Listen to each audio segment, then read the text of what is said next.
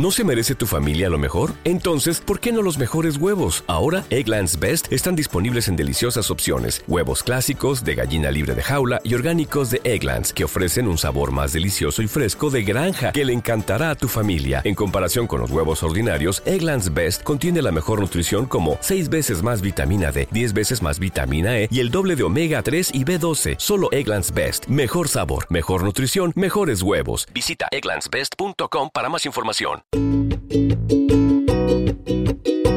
Hola, ¿cómo están? ¿Bien? Qué chingón. Las opiniones emitidas en este programa son responsabilidad exclusiva de quien las emite y no representan necesariamente el pensamiento de temas de nicho. Si usted está esperando un tratamiento serio, un tema serio, se equivocó de contenido. Ya se le dijo, ya se le avisó, ya se le hizo el comentario. Hola, ¿cómo están? Bien, qué chingón. Soy Nicho Peñavera y les doy la bienvenida a Temas de Nicho, el podcast donde cada episodio hablaremos de un tema serio de forma cómica para tratar de entenderlo mejor y dejar de considerarlo un tema de nicho. Chiquechi. Ilustrador, creador de contenido y creador también de la imagen de temas de nicho. Bienvenido, Aronjan de... Hola, hola amistades, ¿cómo están? Pues andamos muy amenos aquí, ya Muy amenos. finalmente Muy orondo. eh, visitando temas de nicho. ¿Cómo estás el día de hoy? ¿Cómo te encuentras en esta pandemia, te decía? Pues sobreviviendo, ya no sé, ya mira, verdad, verdaderamente ya perdí el sentido de la realidad en la que estoy viviendo, así es que... Del olfato, decías. Ya perdí el sentido del no. olfato. Andamos bien ahorita de momento. Ajá, pero no, mira, aquí siempre la sorpresa es que hay alguien aquí contagiado y hay que descubrir quién es. Ah, es cierto. No es cierto, bienvenido. Atra- atrás de la, abajo de la silla Ajá, viene el papelito. Como en tienes Chabelo. Ajá, sí, que dices tú, que porque era el programa de Oprah. Decías, y que, y que- ¿qué haces que dice un carro? ¡Ay! ¡Qué fuerte! ¿Cuál es tu relación con la palabra freelance? Ahora sí, como libertad. Ujú. Digo, libertad es como el, el mero sentimiento de, de- de no, no sentir como que traes ahí el latigazo de alguien, más que de ti mismo. Que tu propio jefe dices. Dices tú, pero... Chingón, muy bien. Ya veremos las implicaciones que, que tiene ser freelance en este país y seguramente en muchos otros lugares. Bienvenido, Aarón. Muchas gracias por Gracias, aceptar la invitación. Abogado, artesano y alumno de Casa Peñavera. Bienvenido, Miguel Castillo. ¿Cómo estás, Miguel? ¿Qué tal, Nicho? Muchas gracias. Estoy bien aquí ya listos para hablar de este temazo. Decías. Él así tiene sus ojitos, ¿no? De regalo, que dices tú. Ya lo irán conociendo más. ¿Cuál es tu relación con la palabra freelance? Pues mira, yo apenas me di cuenta que era freelance. Tengo Ah. todo- todas las características de un freelance. ¿Qué es esto que me está pasando? Voy a hablar con mis papás. Está dentro de mí. Está dentro de Eso ya viene después. Ya viene. Cuando sales del closet, está dentro de mí, ya viene después. Uno sale de varios closets en esta vida. En esta vida, que dices, ya, viene- ya está dentro de mí o estoy dentro. Así, que va variando, ¿no? Pero también los fajes ya es. Ok, Ah, no, bien, ya. qué bueno.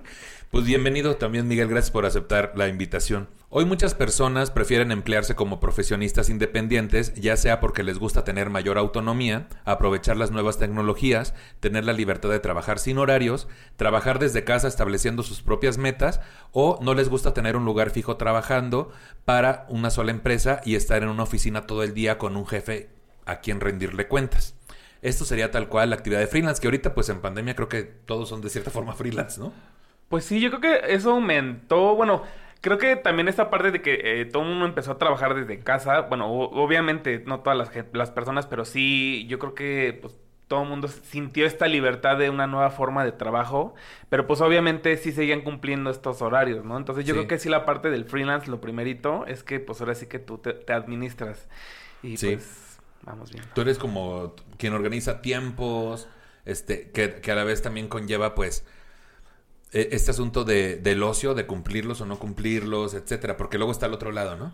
Pero sí, ahorita la mayor parte de la gente está trabajando desde casa, menos los que pintan casas a domicilio. Esos no pueden casa, por. No, pues eso no. Eso no se puede hacer. ¿Qué es lo que la gente piensa que es ser freelance que no es? O sea, ¿cuáles son los clichés que tienen en su cabeza de, ah, los freelance son de esta forma, ¿no? Yo creo que lo principal es esta cuestión de que dicen que un freelance es como, o sea, para empezar creo que es un término demasiado nuevo, a lo mejor, pues tal vez en México, porque pues, digo, obviamente no sé si una persona a lo mejor es como comerciante o, o digo, obviamente ya eran freelance, pero pues a lo mejor no, o sea, como que justamente no te das cuenta que eres freelance hasta que dices, uh, sí soy, ¿no? Entonces, yo creo que como que es un término muy nuevo, por así decirlo, y también se da como en estas cuestiones como, tal vez siento yo como creativas o como cosas así. Entonces, este, pues eso, yo creo, yo creo que eso sería como principalmente la parte del freelance. Como muy el asunto artístico también tiene que ver con lo freelance, ¿no? También la actuación, el stand-up, este, la ilustración, muchas cosas artísticas que en este caso también Miguel nos va a contar. ¿Qué te han dicho a ti como de clichés ahorita que te acabas de enterar que eres freelance? Te vamos a llevar a tu primer antro freel- freelance. Vas a ver, te vamos a ¿Qué llevar a tu primer cuarto oscuro freelance. Ay, ¿qué, qué cosa. Que el Tom freelance. Los martes del freelance. Así ya, que cualquier cosa. ¿Qué es lo que has escuchado tú, estos clichés que tiene la gente sobre los freelance? Para empezar, un freelance no es una persona que por trabajar en casa esté disponible.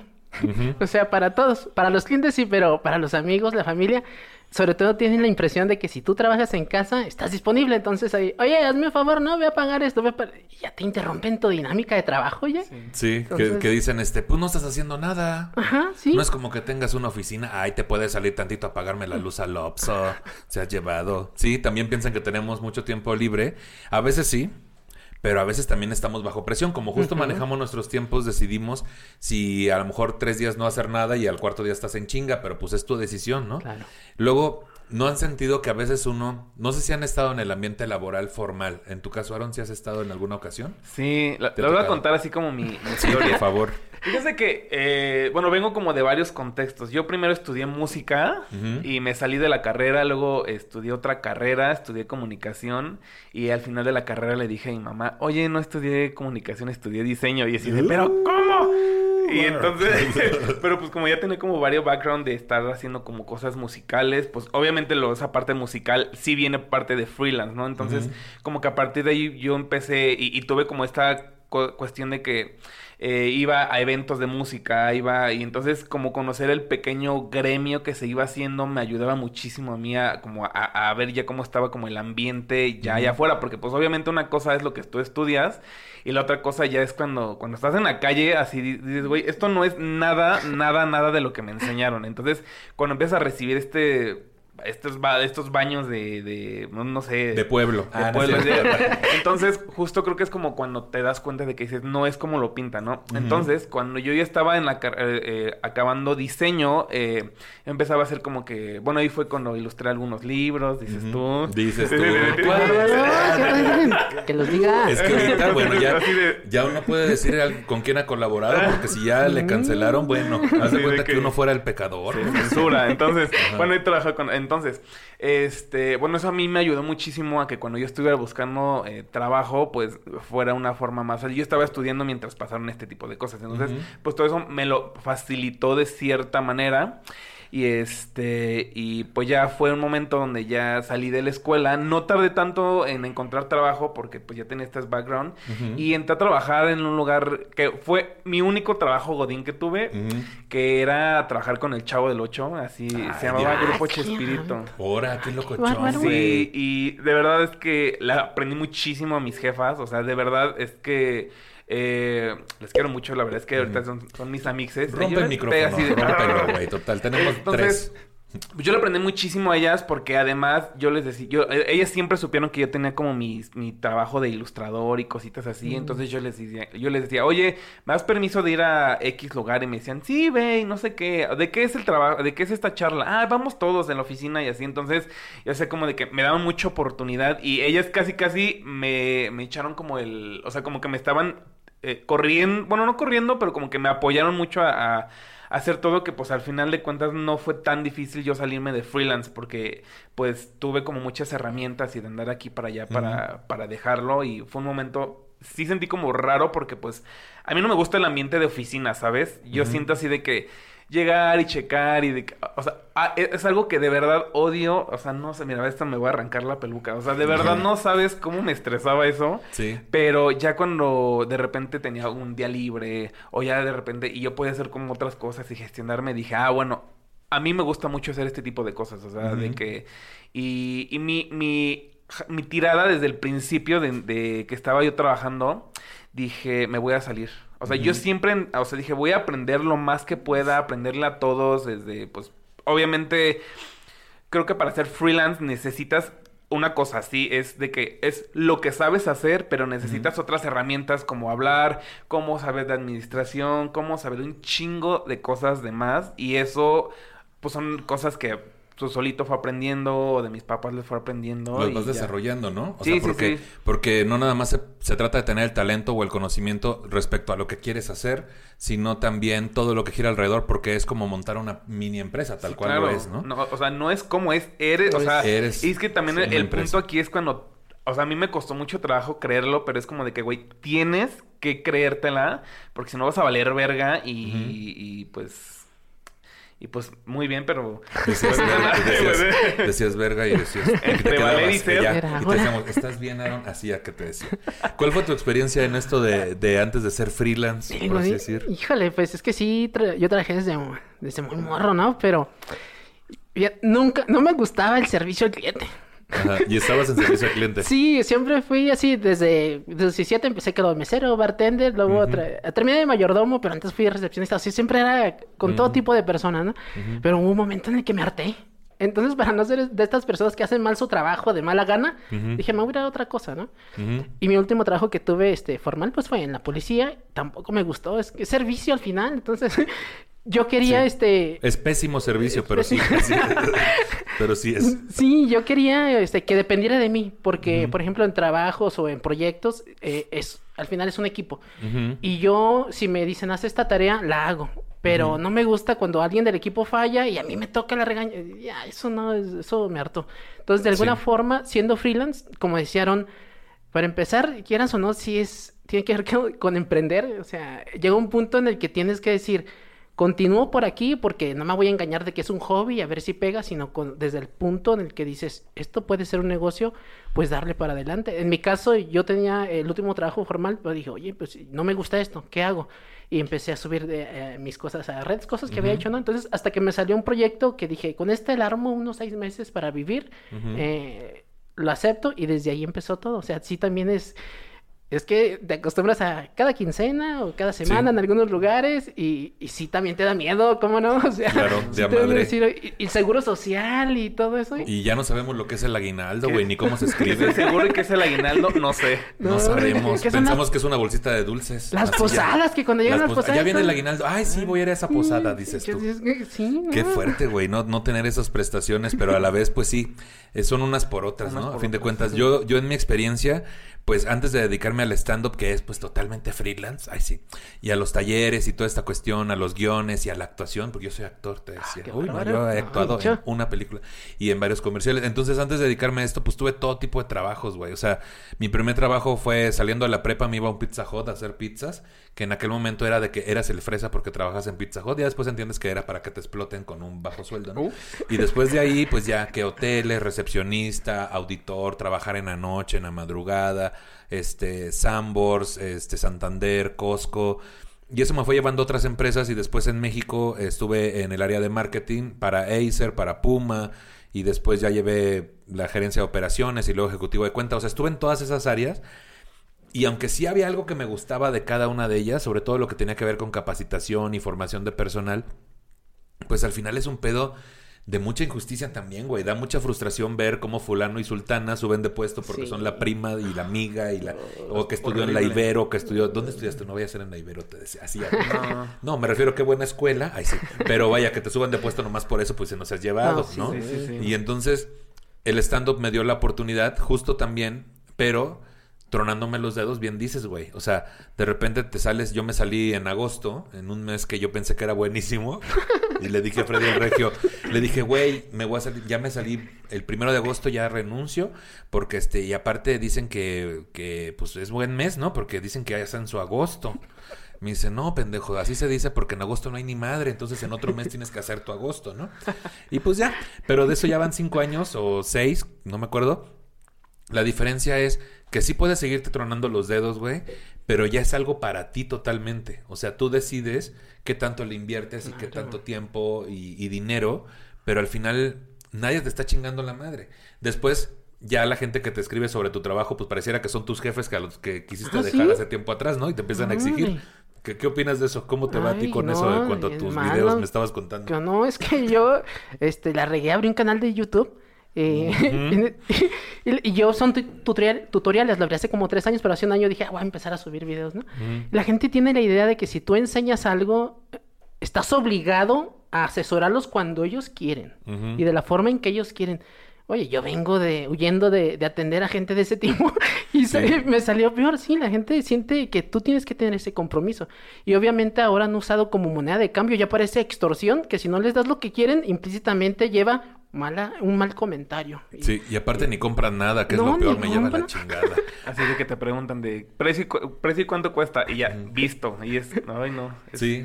Fíjate que me pasa mucho así cuando me mandan cotizaciones. No, sé si te pasa de que Sí. mandas una cotización por, y hay chingas así, pero de que que sea antes de las dos, please, porque tengo junta con y decir como de que Sí, tú ahí como todo le pendejo. surge. Urge Sí. todo. Y, y ya la mando y visto. Así, o sea, ni siquiera ni las... O sea, creo, pero creo que eso es en general que ni siquiera te dicen, o sea, o al menos dos personas en toda mi experiencia me han dicho como de que, oye, ¿sabes qué? Pues no... No, No sepa". salió. No. Y ya, pero hay otros que sí ni las gracias te dan, pero eso sí te les surge y todo, y es como de que... Sí, por eso justamente uno se sale, ¿no? Porque dices, güey, o sea, pues tienes como, o sea, no le debes como esta, o sea, al menos ten paciencia de esperar que no tengo toda la disponibilidad para contestarte es. y, y se entiende, ¿no? Pero pues hay gente que no. Duele Hay más. gente que no lo entiende. Duele más cuando lo hiciste para la competencia, ¿no? que hiciste la Ah, sí. cotización para la competencia. A mí me ha pasado que, que no sé, eh, mandan a cotizarme algo que ellos van a hacer o que alguien les pregunta. Aparte. Y tú dices, hijo de, o sea, que ya después los, eh, los identificas, ¿no? Porque tienen hasta Sí. el mismo lenguaje y, eh, hijos, de- da mucho coraje eso. Sí, no sé si... Yo lo que me ha pasado, por ejemplo, es que me piden una cotización y hago lo mejor posible y les mando el dato y les mando una bio mía y este les mando un reel de lo que hago de stand-up y entonces también te ofrezco esto y si quieres negociar el precio hablemos por teléfono dependiendo y entonces bla bla bla. Y de repente ya no te vuelven a hablar, güey. Y a los tres años, hola Nicho, fíjate que estamos buscando hacer cosas contigo, pero no tendrás por ahí, este, necesito cotizar. No sé si les ha pasado que le pidan, les pidan contacto de alguien más que hace lo mismo que ustedes en algún momento para cotizarlo. No, no me lo han pedido, pero por ejemplo, cuando me piden algo de que digo, güey, o sea, no sé cuánto cobrar o algo así, le escribo a algún amigo y le digo, oye, tú has trabajado, has hecho esto, a ver, dime qué onda, ¿no? Y ya me dicen, no, pues ha hecho esto, cobran esto, bla, bla, bla.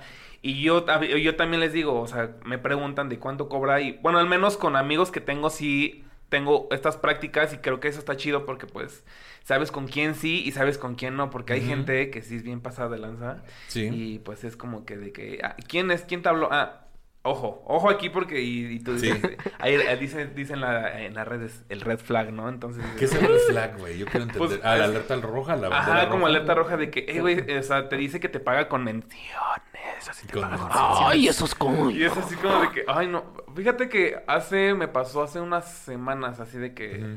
Porque seguramente tú conoces a estas personas, entonces no lo voy a decir, no lo voy a decir.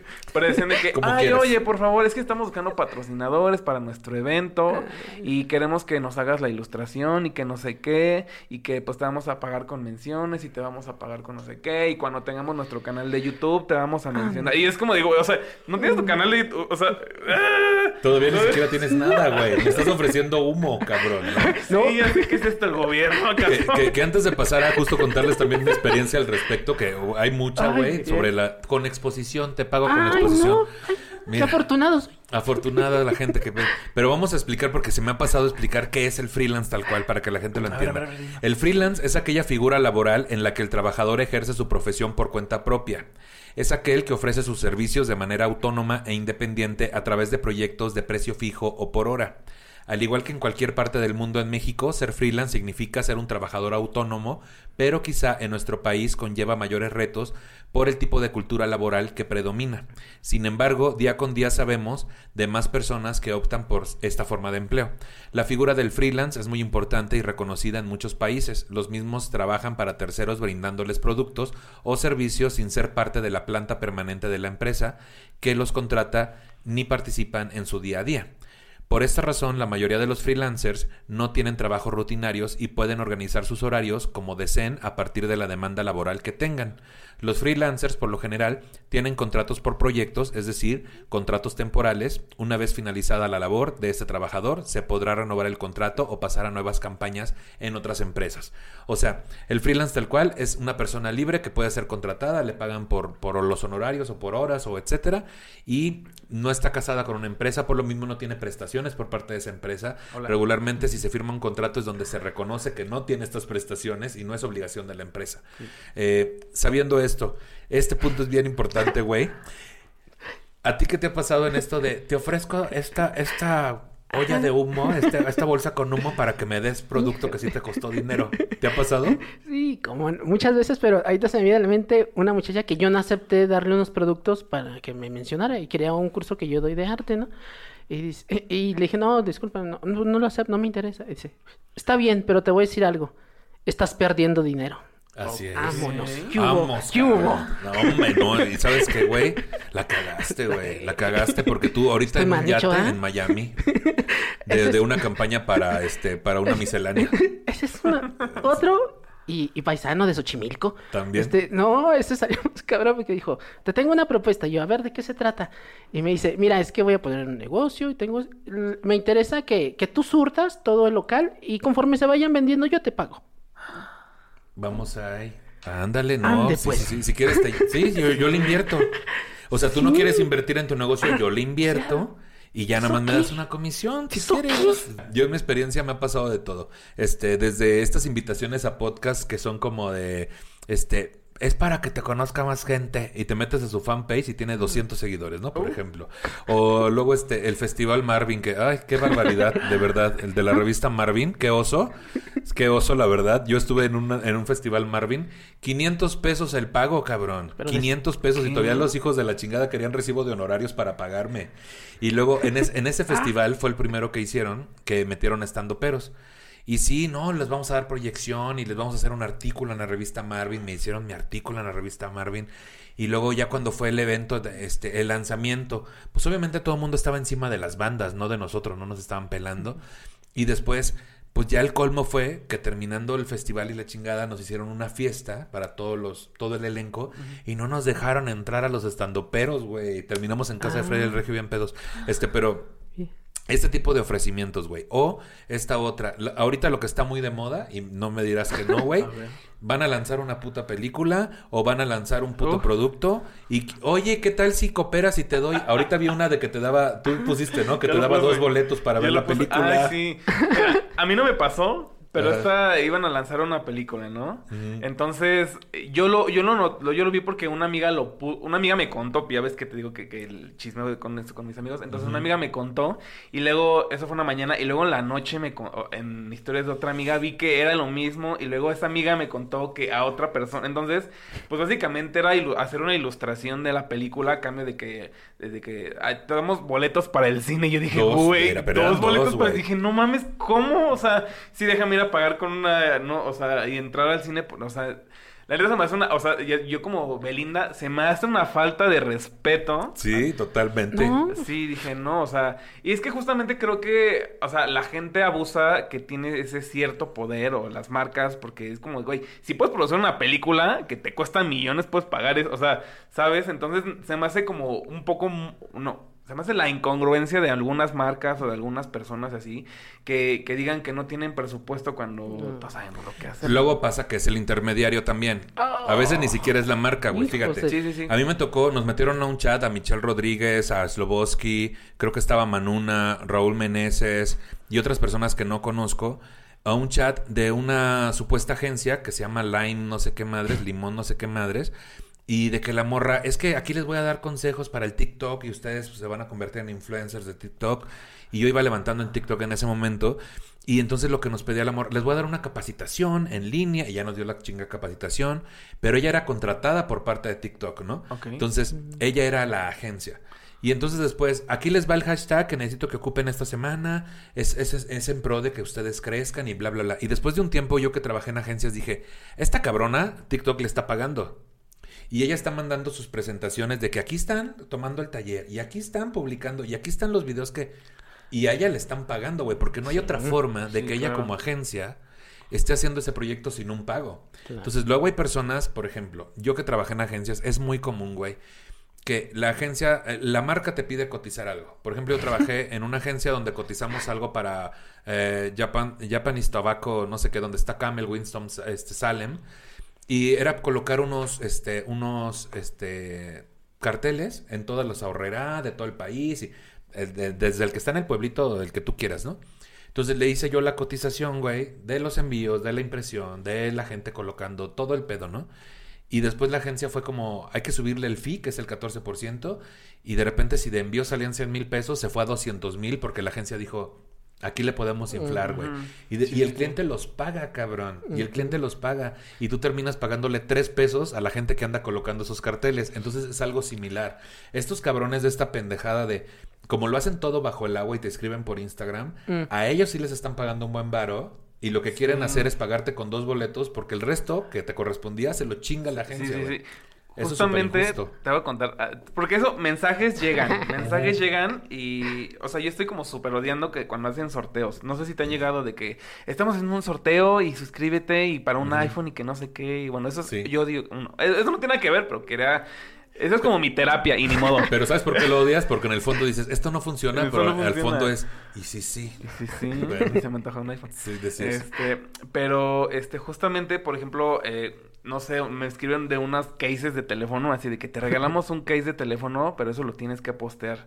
Y es como de que, güey, eso cuesta, o sea, y eso es publicidad que aunque no quieras o no. O sea, yo, yo eh, he, he como entendido que eso es el trabajo que yo tengo también cuando hago ilustraciones, ¿no? Entonces, pues también, por respeto también ahora sí que a las mismas marcas que me pagan hacer este tipo de cosas, pues no puedo hacer esas cosas porque pues se me hace culero, ¿sabes? Porque pues, o sea, de eso son las cosas que yo estoy pues este pues haciendo y no, o sea, para nada está está chido que hagan eso también. También a mí me ha tocado, este, no quiero sonar como Anaí de que, ay, mi papá me quiere llevar a París. No, o sea, pero me ha tocado, güey, por ejemplo, yo fui la imagen de Carta Blanca en unos comerciales el año, el año pasado, me parece, o este año salieron.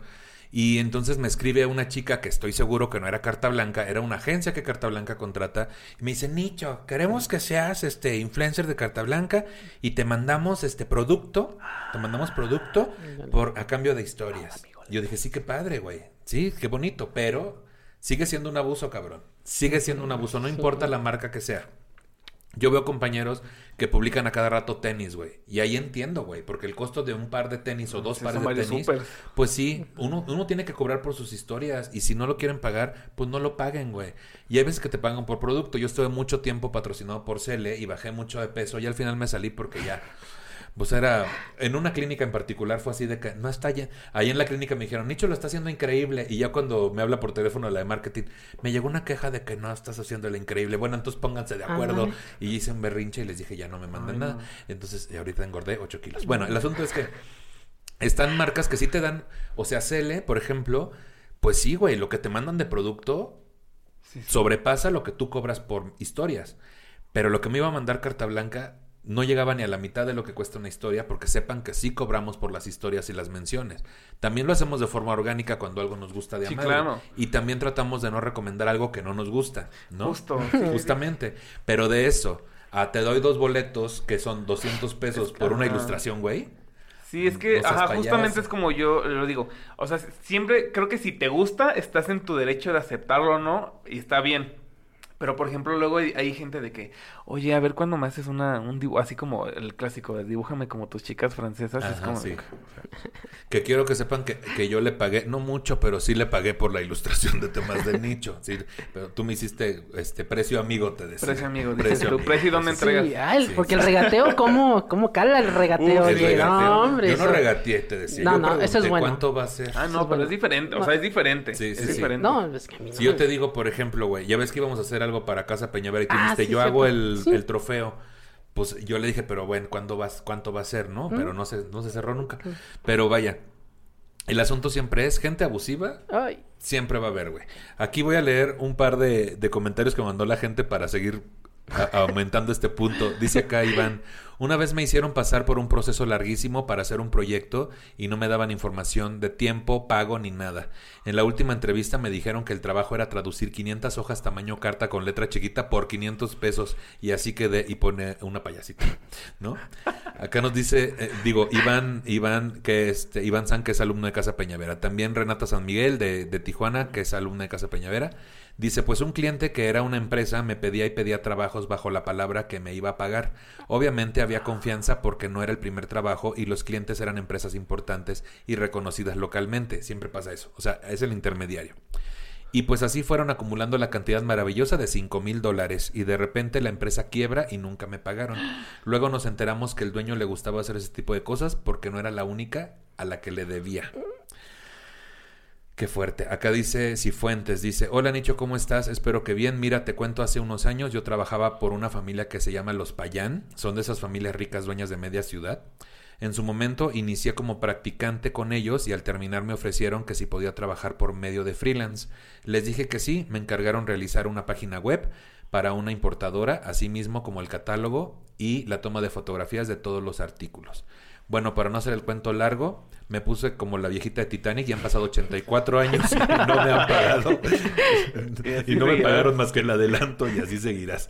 Pero ah, pues ahí anda, su página todavía está ahí y las fotos todavía las tienen. Ah, yo la bajo, y así como los del per, los, de- los del pez. Ah, así como los del pez les cambio al del Es que, arcoíris. es que gente, no sé si supieron, pero ahora con las elecciones Ay. pasadas, un partido del PES, o- ultra homofóbico, este, de todo tenía ese partido y sus publicaciones siempre eran de que el matrimonio no sé qué y la familia bla bla bla.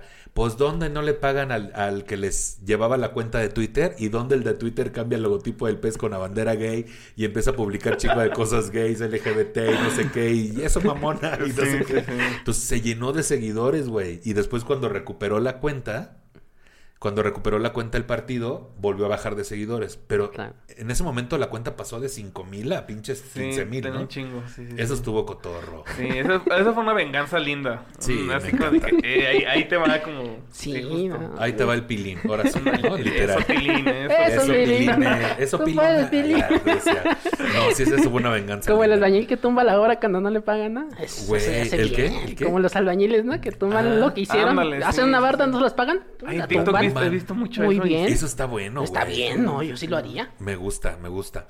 Hablemos un poquito de historia. El origen etimológico del término, del término freelance se encuentra en el inglés freelancer, cuya traducción es lancero libre y hace referencia a los mercenarios que durante la Edad Media ofrecían sus servicios de soldado portando sus propias armas a diferentes ejércitos en guerra, comúnmente ejércitos privados creados por nobles y señores feudales. La primera constancia escrita que existe de la utilización de dicho término para referirse a esos mercenarios fue en el libro The Life and Times of Hugh Miller, ¿lo dije bien? Sí, ok, de Thomas N. Brown, publicado en 1809, aunque son múltiples las referencias y fuentes que indican que de Walter Scott en su novela Ivanhoe, escrita y publicada en 1820, por eso, ¿no? Son múltiples. Es que lo que yo quería decir, fíjate, ahí había un punto y aparte. Entonces, lo que yo quería decir realmente eh, era que son múltiples las referencias y fuentes que indican que fue Walter Scott en su novela Ivanhoe, escrita y publicada en 1820. ¿Viste la diferencia? Ups. Ya quedó más claro. A partir de 1900, no, de, mil, no, de 1864, ya se utilizaba el término para referirse a los trabajadores independientes y en 1882 específicamente a los que realizaban trabajos periodísticos. El prestigioso Oxford English Dictionary reconoció y recogió el término freelance tal y como lo conocemos hoy en día en su edición 1903. Ahí está, eso de ahí venimos, somos lanceros, te decía. O sea que, Sí. que, que tú tienes que comprar tu arma y, tú- y tú la llevas, ¿no? Y te que, oye, que tengo una guerra. No tengo armas, está como el de el que quería poner su local sin artículos, ¿no? No tengo, no, Eso está. A la guerra sin fusil, dicen. no tengo dinero, no tengo artículos, ¿por qué no pones tú tus armas? Te partes tu madre y así vives, te pago, ¿no? Que dices, es bonito, ¿no? Desde ahí sonaba esperanzador con futuro. Vamos a hablar de las características de un freelance. Trabajar como freelance te permite establecer un vínculo directo con el cliente. Bueno, a veces. Cada vez más empresas optan por subcontratar servicios independientes para reducir costos. tiene más flexibilidad en sus horarios y suele estar mejor remunerado que un empleado fijo. Mm, vemos. Me- Ajá. Ya que tiene que cubrir gastos adicionales y si lo comparamos con un trabajador fijo, pues no es lo mismo, ¿no? Al no contar con un ingreso estable, el freelance debe saber prever los gastos, rentas, servicios de luz, agua, internet, comida, enfermedades que pueda tener y la disminución temporal de ingresos, cosa que no siempre nos sale bien, ¿verdad? O sea, Ay, ay, ay. Sí, sí. ahora con la pandemia, por Ay. ejemplo, ¿cómo les ha ido con eso? Pues mira, te voy a contar también esta historia. Porque cuando yo me salí del trabajo, dije, de hecho estaba este, aquí que está el señor, el rufiano, el que yo le digo el Tu, rufiano. tu rufián. Yo le dije. Tu así este, fue tu, así tu de- marido, tu así. Ese. Este, yo le dije así de que me voy a salir de trabajo. Me dijo, ay, pe- pero para esto, antes de salirme, yo me fui como unos 15 días de vacaciones. Me dijo, acábate los días, acábate todo. Y así de que. Entonces me fui de vacaciones, regresé, renuncié. Al mes, no es cierto, fue la mole. Fue la mole del 2019. ¿del 2019? ¿Cuándo empezó la pandemia? Empezó en 2019, 19. pero, Fue en el pero 2020. enclaustrados en 2020 en- desde marzo. Ah, bueno, fue en el 2020, en marzo. Entonces fue la mole. Y en la mole ya había casos de, de esta, del, del cobicho. Entonces Ajá. yo estaba así de, no, y hubo gente que se enfermó. Y estaba, y así como de que, güey, me acabo de salir del trabajo. Y luego está esta madre, pues me dio en la madre porque, pues, me dio un chingo de ansiedad. Me tuve que regresar a vivir con mis papás porque no sabía cómo lidiar con. Con, con, con todo, Con todo porque pues es como de que, o sea, me acabo de salir y luego no sé si voy a tener trabajo que afortunadamente eh, no me quejo, creo que he estado bien, eh, pero pues sí, o sea, yo creo que justamente, digo, yo para esto ya había pre- previsto justamente que le preguntaba a varios amigos que son ilustradores, pues porque creo que la mayoría de ilustradores son freelance, entonces yo le dije, Sí. eh, güey, ¿qué necesito como para para pues para poder ser freelance, ¿no? Me dijo, "No, pues que, que pues ten tus ahora sí que ten tus ahorritos, ten tus estas cosas." Ah, entonces Lo que no tenías. Ajá. lo que no tenía. Ajá. Entonces dije, ah, pues ya me fui, ya, ya me, me fue un poco más tranquilo. Entonces, una herramienta muy cabrona que me ayuda mucho a, a estar y consiguiendo trabajo. El que de dicho mi papá se me, me dice, pero ¿cómo consigues trabajo? Y es como de que, pues, él no entiende nada de lo que hago. Y es de que, pues yo nada más subo cualquier mamada ahí en, en Instagram. Bueno, no, en mi trabajo. No, no, no. Cosas Cosas, no, no, no, a ver, cualquiera. Cosas muy elaboradas, muy perfectas. Sí, es que no digas eso. Yo nada más subo porque yo realmente no sé lo que estoy haciendo. Así ya que decías. No me importa. Y, y cobro carísimo. Ay, Así ni ya que modo, decías. sí. Y No lo a vale, todo el no mundo lo le quedo mal. No soy, yo soy yo no. ¿Cómo dice el, dice el audio? Yo no cobro por caro por lo que sé, sino por... ¿Cómo es? Yo no cobro lo que hago, hago, sino sino por por lo- lo que Ah, sé. eso, eso, eso. Entonces, justamente, ¿no? Las redes a mí me, hayan- me han ayudado muchísimo a, a entender y a subir que esas... O sea, yo veo como las redes, de cierta manera, no a, no a pero sí son como mi oficina. Pues entonces yo digo, ok, hago mis planaciones de algunas cosas que tengo que hacer, que tengo que subir. Así que el- eh, yo entendí que soy como un canal de internet o algo así, y que ahí constantemente estoy pues, publicando cosas chistosas o de entretenimiento, las ilustraciones, de que el filtro, de que cualquier cosa, ¿no? O sea, Sí. entonces justamente eso a mí me ayuda a entender que es como mi oficina y que tengo que enfocarme a hacer eso, pero pues también de ahí viene pues de que sacar que tu bonita merch, que sacar que tu bonita, no sé, con, con marcas o con cosas así. Eso a mí me ha ayudado mucho a entender que, porque también creo que cada vez hay nuevas formas de trabajo, ¿sabes? Entonces Sí. creo que también es como pues tal vez educar a la gente que también hay, hay nuevos, nuevas cosas de ganar, bueno, nuevas maneras de ganarse la es- comida. Es que yo siento que dentro de lo inventadas que somos nos estamos reinventando, ¿no? O sea, creo que ese es el asunto Si principal. algo nos enseña Madonna, Lady Gaga, que cada cierto periodo, Hay que así, peluca nueva, peluca nueva. De perdido unos zapatitos, Sí. unos zapatitos que dice, take the shoes, baby, take the shoes. Oye, este, ¿a ti cómo te ha ido con esto de la pandemia? ¿También te has reinventado? Ay, claro. Ay. Soy freelance. ¿Cómo te ha ido? Ay, pues eh, fue raro eh, los primeros meses, porque eh, digamos que en cuanto la gente se encerró empezó a comprar. Entonces Ujú. estuvo padre, me fue bien. Después volvió a bajar. Y, y ahorita estamos en otro pico en el que la gente volvió a comprar. Aún así, bueno, por, por lo que yo hago, yo he notado que eh, de julio a noviembre son mejores ventas.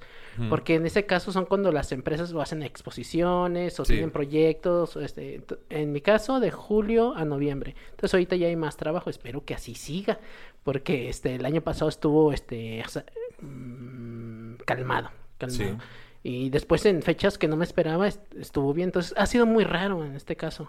Sí, no tenemos todavía una fórmula, pues llevamos un año, güey, ¿no? Sí. A mí, eh, yo en mi caso lo que ha sucedido es que sí, se, se- tuve que mutar un producto que ya tenía, que eran los talleres presenciales, a un taller online.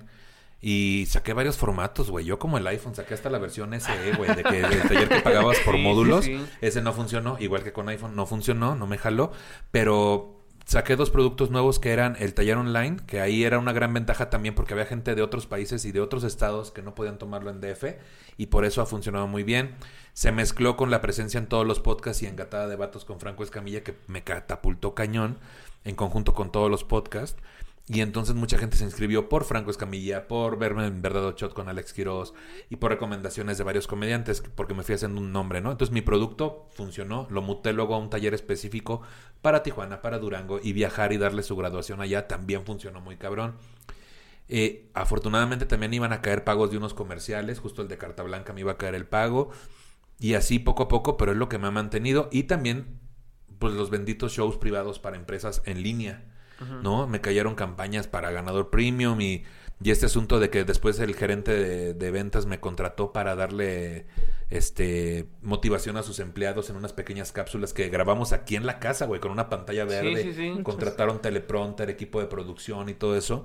Entonces, nos reinventamos cabrón, güey, pero justo basado en nuestros productos. Si nuestros productos son buenos, los puedes trasladar a otro ambiente, güey, y van a seguir funcionando.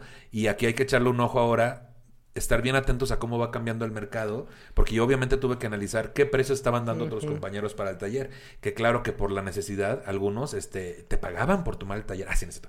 No, algunos pinche taller lo cobraban, güey, en, en nada, güey. O sea, les pongo un ejemplo, yo el taller lo cobraba en 4, 400, 5 mil, ¿no? Cuando era presencial. Cuando empecé el online, empezó en 2500. Mm, realmente debería de costar más. Ahorita ya cuesta 4, 400 como costaba antes, ¿no? Pero te vas como moviendo. Sí, sí, tienes que ceder. O sea, ¿tú tuviste que bajar algo de costos o ir viendo qué onda? Sí, y, justo es que también es como esta cosa, ¿no? De que como cuando creo que vas empezando, como que no sabes, ¿no? Entonces nomás tiras el número y dices, pues a ver si jala. Pero ya después que te dicen, güey, es que esto era muy poco o era muy... O, era mucho. ¿Sabes? Como que te vas dando cuenta y justamente a veces caes en muchas de estas malas prácticas de la gente que pues que te baratea o que te hace un chingo de cosas. Entonces, como vas aprendiendo, dices, ah, no, y empiezas a valorar más tu trabajo. Y justamente creo que una cosa es que también, eh, eh, pues uno nunca sabe dónde está, ¿no? Entonces creo que es aprender a, ahora sí que a moverte en cuanto a los, como comentas, ¿no? Como los formatos. O sea, que estás, ahora estás aquí, ahora estás allá en, no sé. Creo que es, y creo que como creativo también está bastante interesante ver dónde, pues, puedes andar. Ahora sí que creo que es una, una versatilidad que se tiene cuando estás ahí. Hay que ser versátil. Tú que vas saliendo del closet freelance, hay que ser versátil, hay que ser versátil. Es importante tener en cuenta que el freelance tiene que asumir la responsabilidad de organizar sus asuntos legales, contabilidad y contratos, además de gestionar todos los impuestos por su cuenta. Una de las ventajas más destacables de ser un trabajador freelance es que permite fijarse sus propios tiempos de trabajo y hacerlo en su propio ritmo, siendo él mismo su propio jefe. Dentro de la industria freelance encontramos escritores, diseñadores, traductores, desarrolladores web, agentes comerciales, entre otros. Otra característica importante es tener habilidades de ventas y autopromoción. Parte fundamental de ser freelance es tener la capacidad de promoverse personalmente y buscar nuevas oportunidades de negocios. Un freelance debe estar siempre en búsqueda de nuevos proyectos para trabajar. Además, debe saber elaborar ofertas atractivas para los clientes. Otro punto importante es saber negociar, pero no se trata solo de regatear precios, sino de saber cómo manejar al cliente, que eso yo ya tengo experiencia por otra chamba que tenía. que porque yo los 15 en Tampico, así ya que, yo sé manejar el cliente. Ser freelance tiene hoy en día numerosas ventajas, tanto para las personas que trabajan en esa modalidad como para las empresas que las contratan porque como no tienen relación, por eso no. Para las empresas que lo contratan porque la relación profesional con el freelance es directa y puede mejorar la eficiencia del trabajo encomendado. Mm. Ahí está. Ahora también, no todas las personas que trabajan por su cuenta son freelance. No todas. Podemos identificar diferentes trabajadores independientes, pero no todos entrarían en la categoría de freelance. Por ejemplo, existen trabajadores independientes como el doctor, psicólogo, contador, etcétera estos ejemplos de profesiones que trabajan de manera independiente brindan un servicio a sus clientes, por ejemplo, pacientes, de quienes esperan les contacten para poder atenderles, mientras que el freelance se refiere a la persona que emprende o busca contratación de sus servicios por una empresa o institución. El freelancer está en... Por ahí, no, el freelancers no, el freelancer. Ya estoy de- decayendo, ¿sí? Discúlpenme ustedes, es que también son las, ah, son las 12.40, yo a esta hora me voy despertando. Ahí les va, otra vez, va de nuevo, fíjense ustedes. Por eso, la diferencia... No, es que donde me quedé, también, ahí te va, espérate. Ahí está. Una diferencia también muy evidente de estos trabajadores independientes es que comúnmente el freelancer busca fungir como un trabajador externo de una empresa. Ahí está. Muy bien. ¿Cómo funciona el freelance? Un freelance en México debe realizar una tarea ardua por conseguir una cartera de clientes con los que pueda trabajar.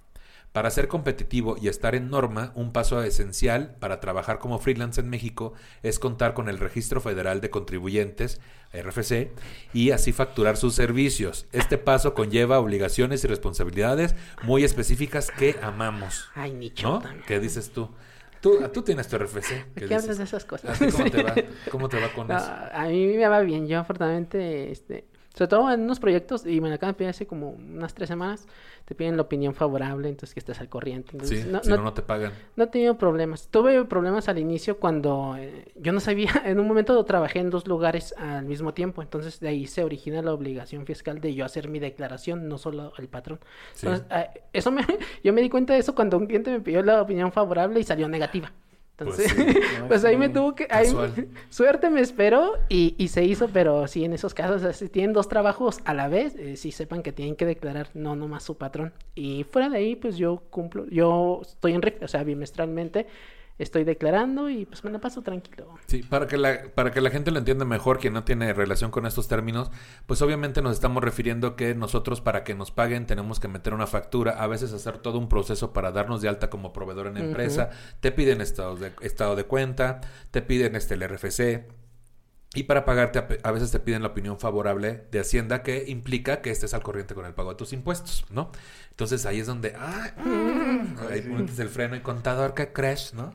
No me van a pagar. Yo estoy a dos de irme con Laura Bozo, ¿eh? Así de Decía. no pagar impuestos. Para que te paguen, ya tienes tus Laura Bozo y Belinda, ahí nos vemos en el... Decías, en el infierno. Así que ya Ay, decías, no, no, En la sí. boda de usted. ah, Ese, ese tema, fíjate, de los impuestos, me da un estrés y me da una ansiedad. O sea, como cuando de repente estás así de que estoy en el baño y te llega un mensaje, porque ahora que tienes que activar estas madres, de Ah, que te llega cada rato Te llega a que- decir de que te invitamos a, de- a así, a pagar. Y uno siente que están afuera con una camioneta para echar sí, tus cosas. así de, no, no, no, no. Eh, eh, Eso, o sea, pero pues es que son cosas que tienes que sí o sí, pues, digo, yo sé más o menos, pero pues sí tienes que saber si quieres este, jugarle al emprendedor, dices tú. Jugarle a la, a la tiendita. ¿Qué dices? Cuando ves un mensaje ahí en el buzón de, de la página del SAT dices, ay, ¿qué será? Ni lo quieres abrir. Ay, güey, yo ay, no.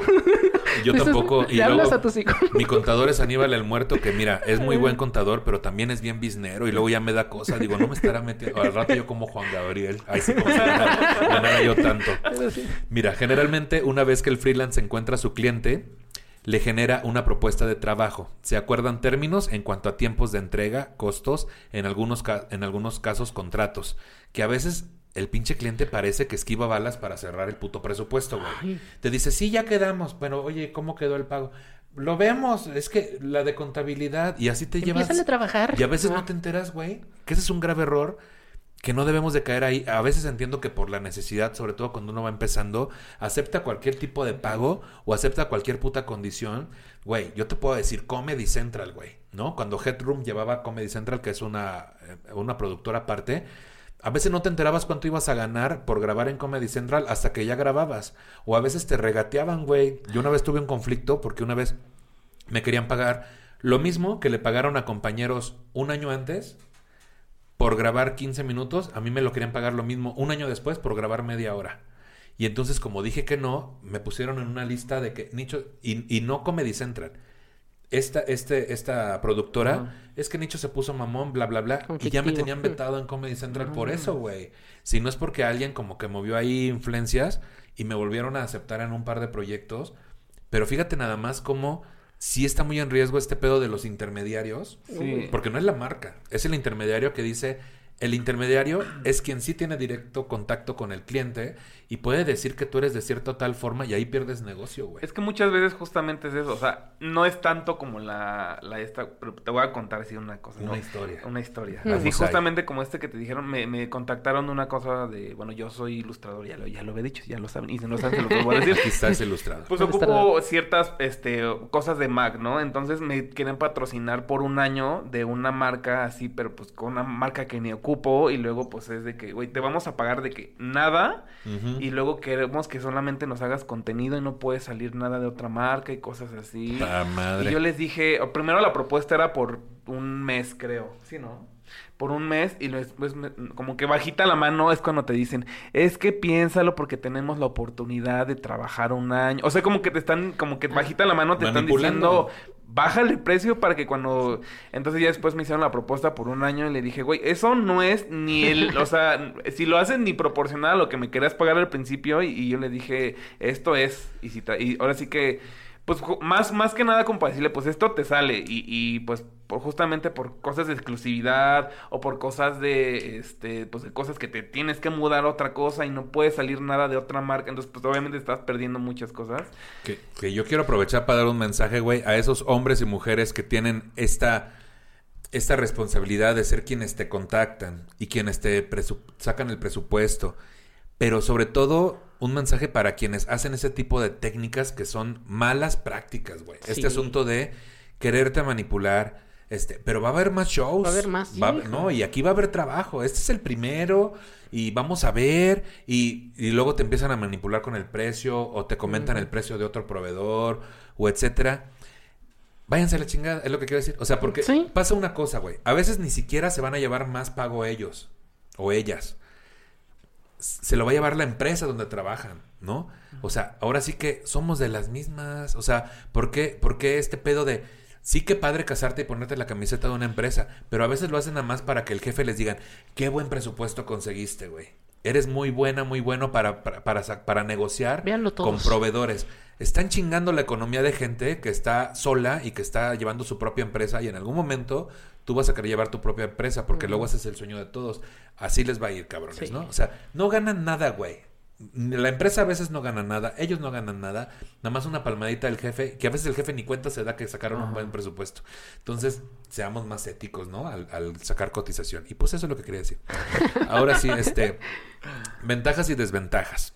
Como en todo trabajo o negocio, no todo es color de rosa. La Bolsa de Trabajo en línea OCC Mundial realizó una encuesta que reveló que muchos de los freelancers consideran que ese tipo de trabajo no es tan agra- agradable como parece por muchas razones. Entre ellas, que no siempre recibirás dinero quincenalmente como la mayoría de los empleados. Otras desventajas de ser freelancer son al ser un trabajador externo de la empresa, no cuentas con las prestaciones que tienen los empleados, por ejemplo, vales de despensa, vacaciones, seguro social, servicios de gastos médicos menores o mayores, prestaciones de vivienda, entre otros.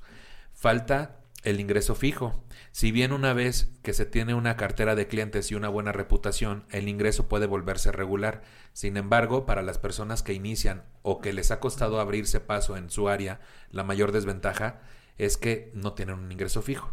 La búsqueda constante de clientes, esto es un reto para los freelance, por lo que para muchos puede resultar estresante y muy desafiante.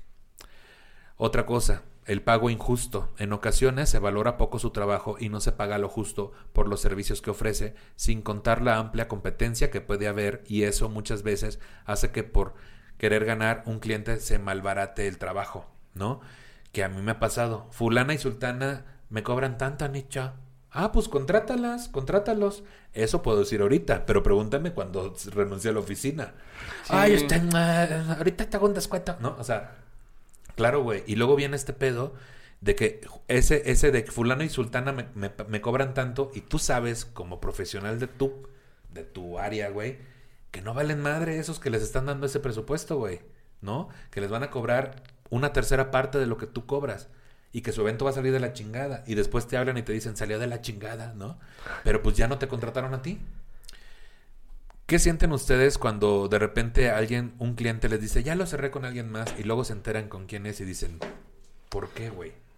Uh, así. Uh, Pues sí, así. ¿Eso nah. dolió? Pues sí me ha o sea, bueno, no, no sé si me haya pasado tanto, pero sí sé, por ejemplo, de cuando andan como cazando varias personas y ya te enteras de que dices, güey, esto es lo que cobro y luego, es- o sea, pues, no sé, es que también siento que a lo mejor como niveles o cosas así, y dices, güey, no mames, o sea, güey, pudiste haber cobrado muchísimo más por estas cosas y como que te malbarataste y, pues, sí, yo- o sea, yo sí le digo de que, hey, a la próxima o me preguntan o estamos, o sea, creo que también una constante, pero que creo que también es una cosa de que a veces la gente es bien envidiosa Sí. y justamente no, o sea, nunca te dice esas cosas. Digo, afortunadamente como que poco a poco te vas haciendo como de una red de con la cual puedes hablar esas cosas, pero sí, sí y sí es feo cuando te enteras de que o, o quién sí aceptó justamente de que, por ejemplo, esta parte de de lo que decías de las menciones por cervezas y cosas así.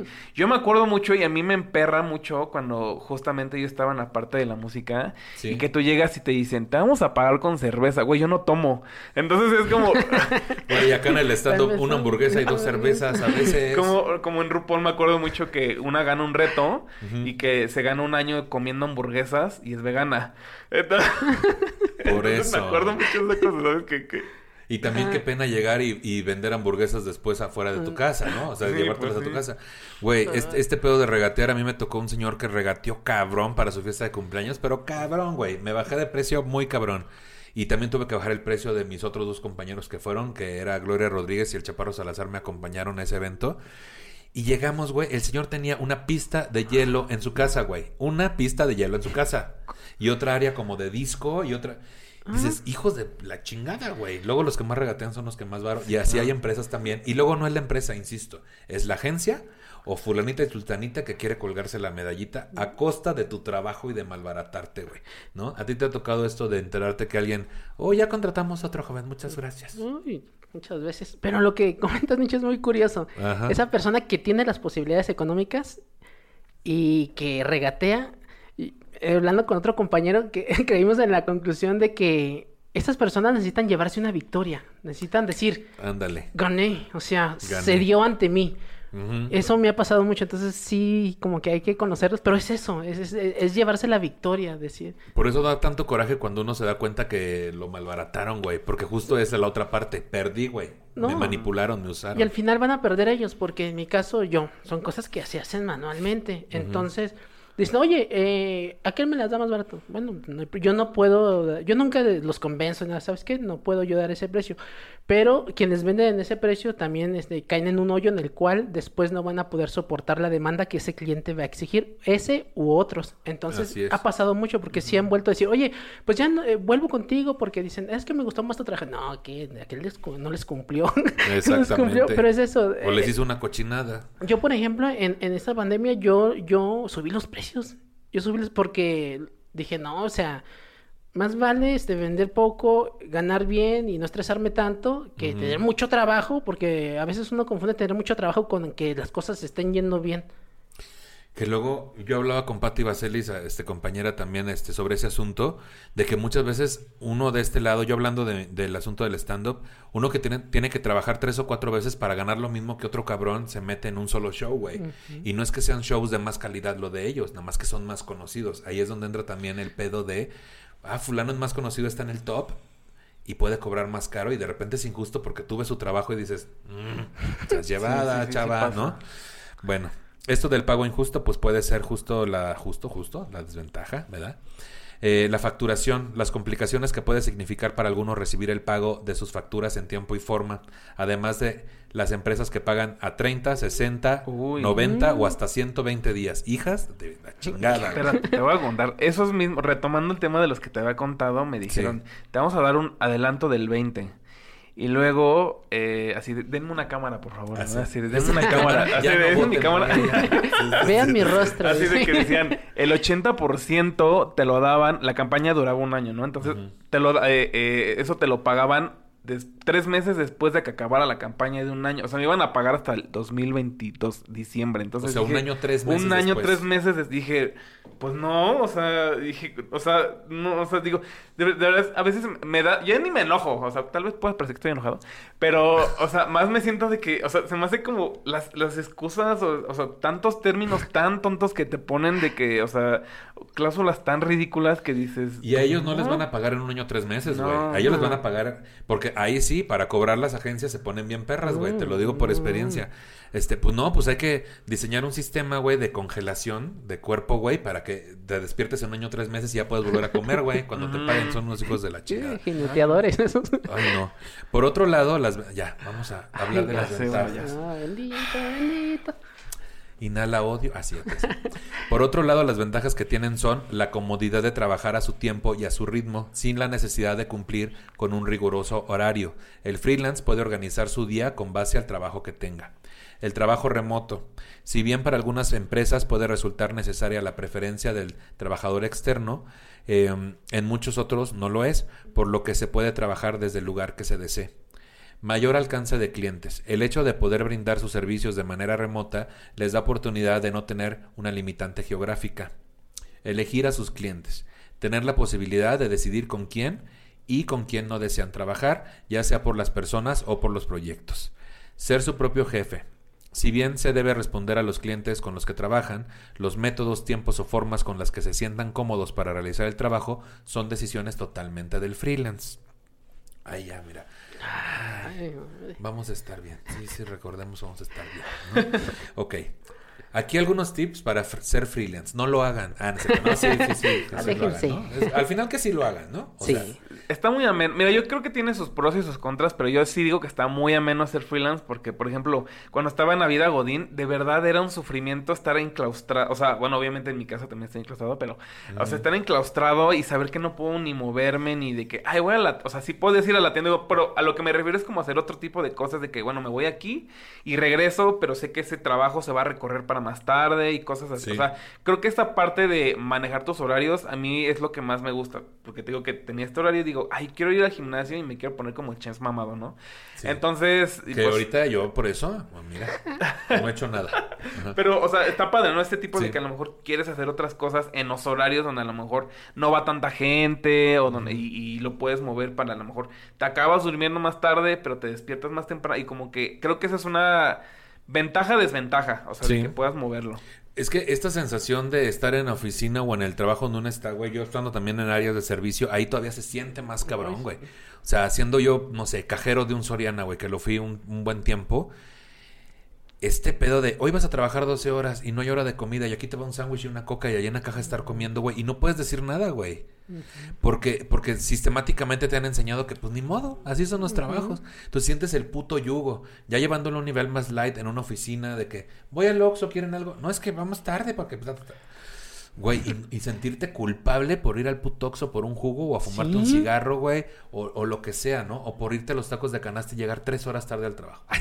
Porque así hacía yo me pasaba, ¿no? Vi que está, está en Twitter. En Twitter está todo el chisme que quieren saber. Es lo que se llama agencia de terror y cosas Ah, así. mira. Ahí en esa página de verdad, si quieren, o sea, si, si saben razones para hacerse independientes, esa es una, porque, o sea, de que, o sea, yo veo cada historia de que dicen que te pagan, o sea, de que, no sé, un profesional gana más. Bueno, es muy, muy raro, ¿no? Pero a lo mejor como Sí. que hay gente que gana un chingo más haciendo cosas de manera independiente que alguien que está contratado o cosas así, o de que justamente de que eh, te puedes ir nada más una vez al baño al día o como en, Sí. ¿qué decían? En casa de Antonio, a decir en casa Hola. de Antonio, que, hay, eh, que, sí. que, que está muy, muy cañón ahí como la parte de Uy, y con lo miona que soy que yo. que, a la- o sea, eh, que sugerían rapar a las chicas de aquí, que para que no sudaran y que para no Ay, sé. ¿en Y casa de dije, Toño ¿Cómo eso? es Ay, sí. eso? Dije.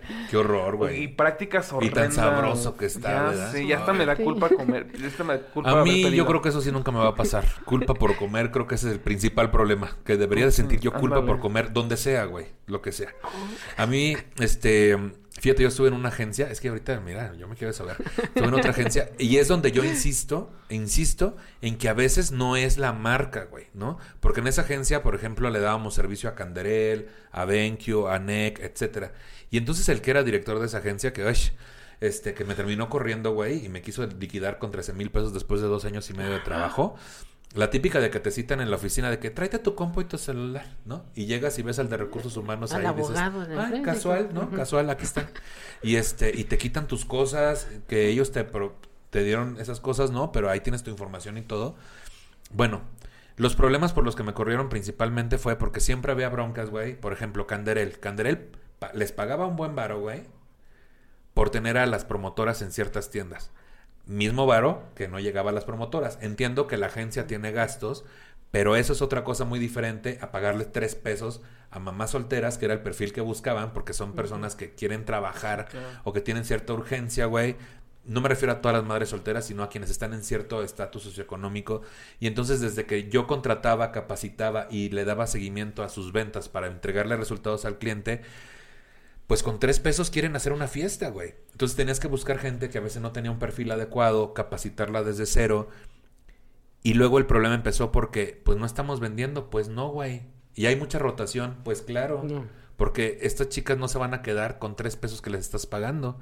Entonces, bueno, ahora diseñate un sistema de, de, de- de comisiones para que aparte del sueldo, si una vende muy cabrón, ya le des una buena comisión y ahí se lo justifiques bien al cliente, chingón. Pues llegaban quincenas, güey, que ni les pagaban el sueldo a tiempo, ni les pagaban las putas comisiones. Me tocó una vez que renunciaron casi todas porque se les pagó dos semanas después. Y entonces esas chicas van a decir pinche canderel, güey. Pero realmente no era el caso. Era Es, el- es la agencia. pinche director de mierda, güey, ¿no? Esto es un caso que se replica y seguramente a mucha gente le hace sentido.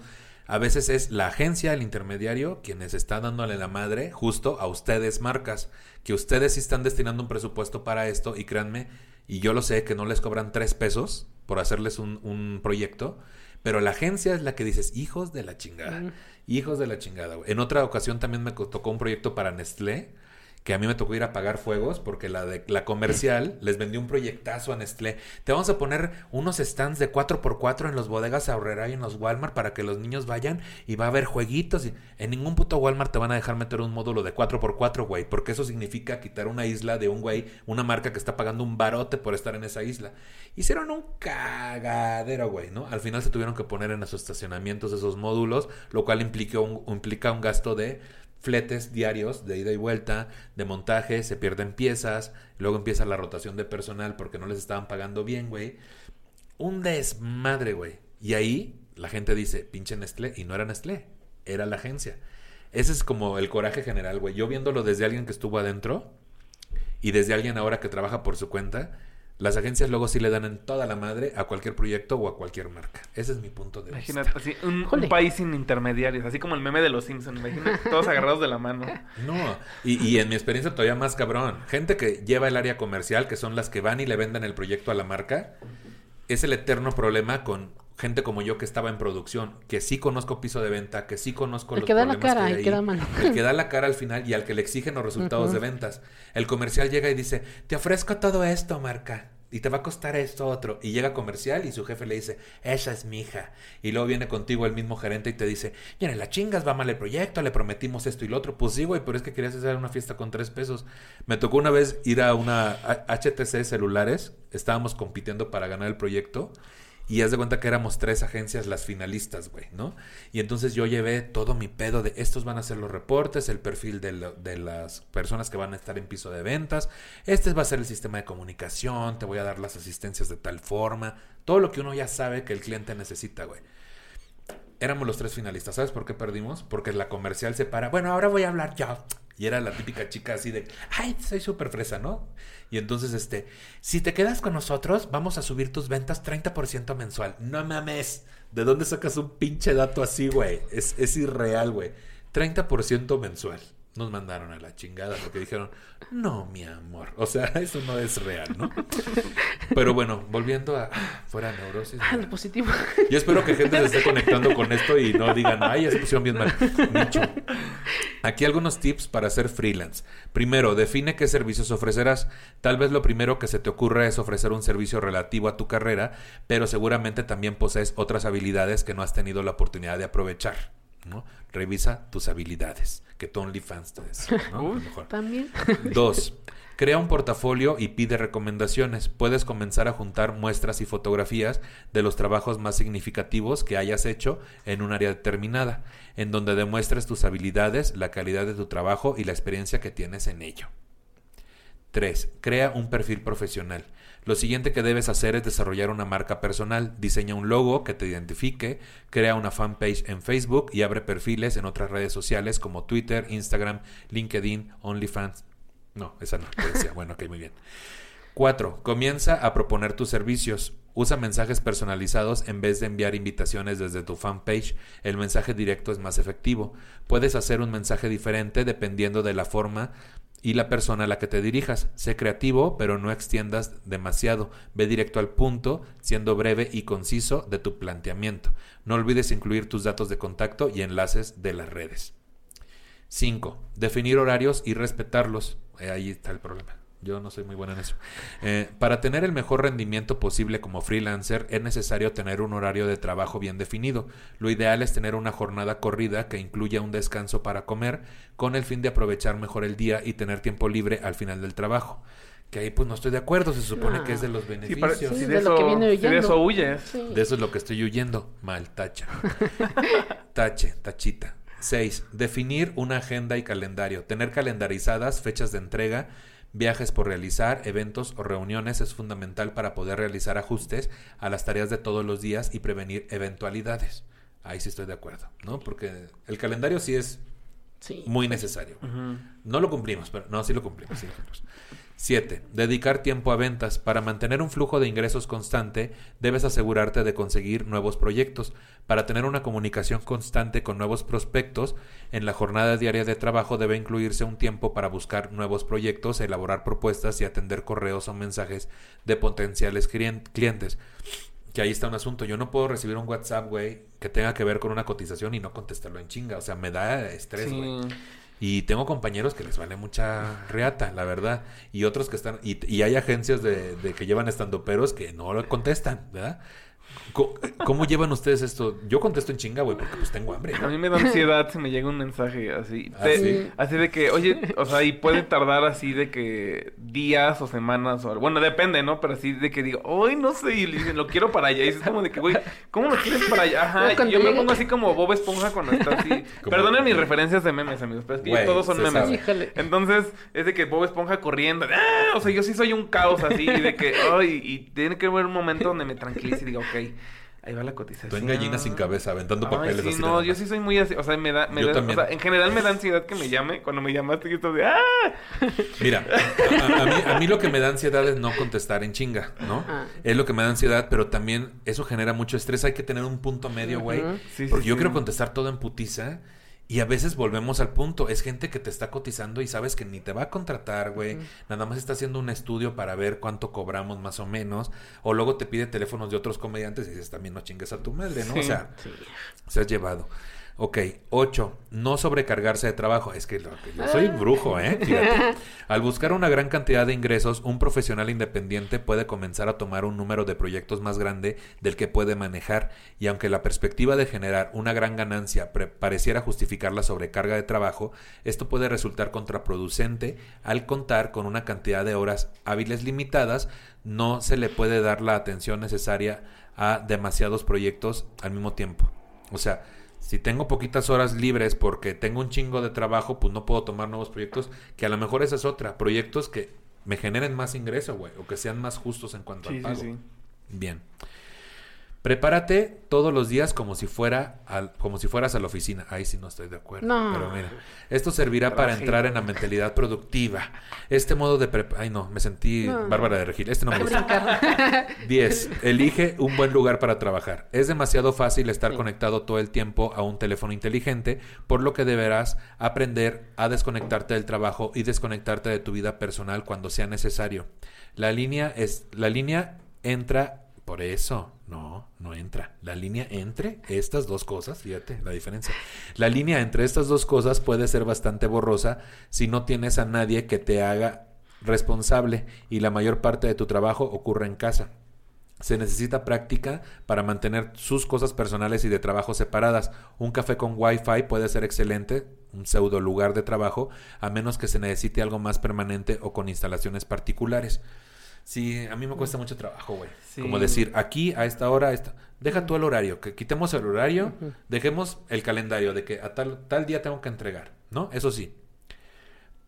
Pero aquí tengo un, un estudio montado, güey, ¿no? Y yo nunca me siento aquí a trabajar. O sea, yo estoy en el sofá, güey, o, ¿sabes? Sí, sí, sí. el Es que teléfono en mi oficina, no sé. A mí me pasa un poquito así porque, por ejemplo, sí tengo limitado donde trabajo, pero a veces me pasa de que me, me- me pierdo así de que... Sí. Ay, me pongo así a ver cualquier tontería, y en- o sea, por ejemplo, en TikTok. Entonces, también delimito que ver TikTok es parte de mi trabajo porque de ahí estoy viendo qué tendencias hay o qué cosas voy a hacer. Entonces, a veces se me...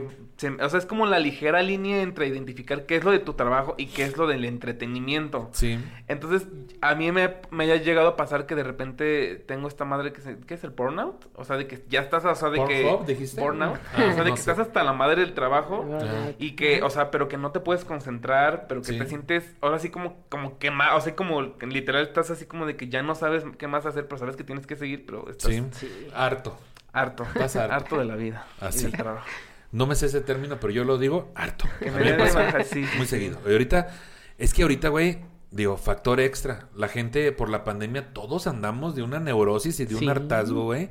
Y, y luego nos reaccionamos de forma agresiva o, o nos agreden. Y todo el mundo trae una urgencia por demostrarse más chingón que el otro, porque como no está saliendo a la calle a que lo validen, entonces en redes sociales todo, todo te pone así, güey, de que dices, bueno, ya, ya, ya vi que quieres ser mejor que yo, ya también, ya, pues, órale, pues, ya, pero no me estés chingando, ¿no? Sí, andamos muy, muy así. Hablemos un poco de estadísticas ya por último. El número de freelancers en México repuntó 77% en abril respecto al primer bimestre de 2020, mientras que en América Latina aumentó 42% en el marco de la pandemia, de acuerdo con los registros de Workcana, plataforma especializada en la contratación, este tipo de empleo, ¿no? De freelancers. No, de este tipo de empleo, de freelancers, muy bien. De las áreas que han tenido un considerable aumento en la cantidad de freelancers mexicanos, la mayor, el mayor crecimiento es finanzas y administración, con un repunte de más del 113%, seguida del área legal que aumentó 100%. Otras áreas que presentan aumentos considerables en el registro de independientes son la ingeniería, el soporte administrativo, la programación y el diseño. El 80 por, eso no, el 85% de freelancers en México trabaja desde casa, lo cual se traduce en una reducción de uso de cualquier transporte al trabajo, contrario al 14% que prefiere asistir a una oficina o espacio coworking. Yo veo estos espacios coworking que es como que. Varias, varias personas están ahí trabajando. O estos nuevos depas de la condesa de que, güey, tenemos coworking y entonces te vamos a rentar un cuarto de dos por dos en 20 mil pesos, pero hay un cafecito, área común y vas a interactuar con otros profesiones. Chinguen a su madre también, no mames. O sea, güey, Sí, se sabe que no. están bien cabrones. ¿Ustedes han hecho coworking de repente? No, yo no. Este, es que nada se compara con andar en calzoncillos en tu espacio. En donde sea, comodidad decías. donde es muy-. Es muy y, estar trabajando, contestando mensajes. Así. Que a mí me entraba mucho. Aquí la cotización y tú cagando, ¿no? Sí, aquí tengo- soy un profesional, así ¿no? Pantalla verde, pero estás ahí en el baño. Oye, que tu pantalla verde. Sí, sí, sí, Qué la bonito. Sí, sí, Pues sí, sí. está pa- O sea, fíjate que si yo sí he ido, pero me gusta, o sea, me gusta como para que sabes que tienes que trabajar a lo mejor ese lugar. Pero pues como quiera, tal vez es como acabas yendo tal vez un poco a la oficina, no sé. Pero Sí. también te forzas a que tienes que trabajar. Entonces yo creo que tal vez a delimitar a lo mejor un espacio de trabajo, tal vez, creo que sí está chido. Pero también puedes trabajar en otro lado. O sea, digo, no es como de que, ah, ya me cansé de estar aquí sentado, ahora me voy allí al... O sea, creo que también está padre de repente cambiar un poquito el entorno para no tenerte así como que estás... eh, Para enfocarte, Para ¿no, güey? enfocarte. Para enfocarte esto de irte a un Starbucks, no sé, a un café y ahí ponerte a escribir. Varios lo hacemos porque a veces aquí no podemos hacerlo, güey.